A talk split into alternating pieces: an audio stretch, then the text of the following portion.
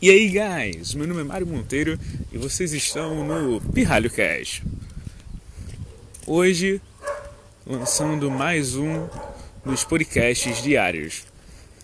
Então, só lembrando, os podcasts diários são lançados de segunda a segunda ou de segunda a sábado. E ele é um podcast que eu tô gravando quando eu estou na rua.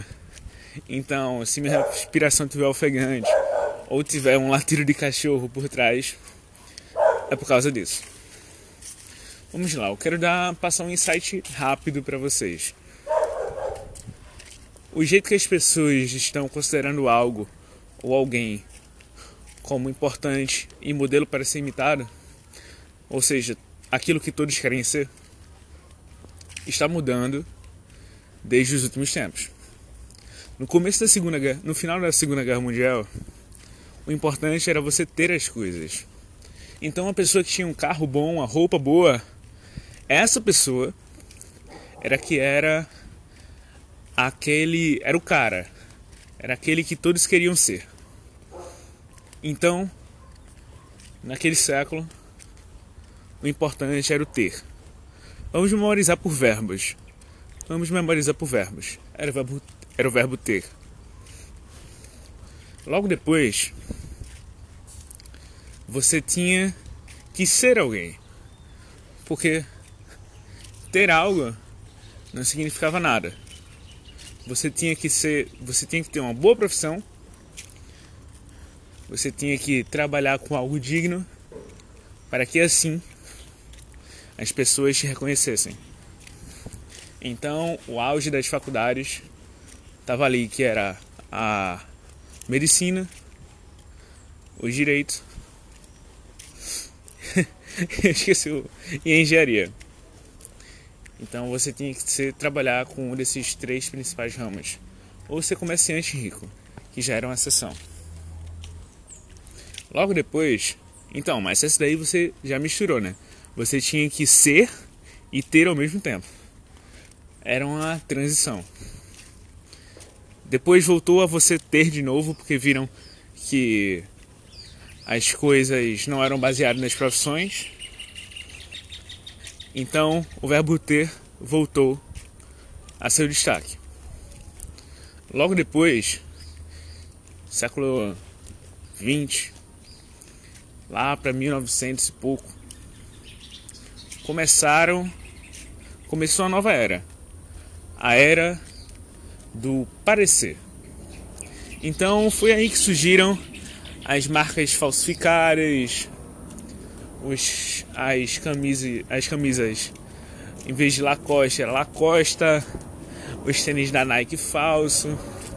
E todo mundo poderia parecer sem alguém importante. Então, se você vestia algo que parecia que era de verdade, você estaria no centro das atenções. Então o verbo parecer foi muito importante para essa época.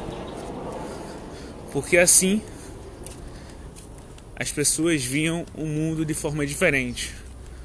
Um mundo que você não precisava ser rico para ser alguém importante. Você só precisava parecer ser. É engraçado, as pessoas cada vez mais vão se distanciando da realidade para que a realidade se torne mais acessível àquela realidade que antigamente era inacessível. Logo depois, essa, esse no caso no verbo parecer, foi por volta do século 20 em 1960 e pouco. Logo depois a gente parte para o verbo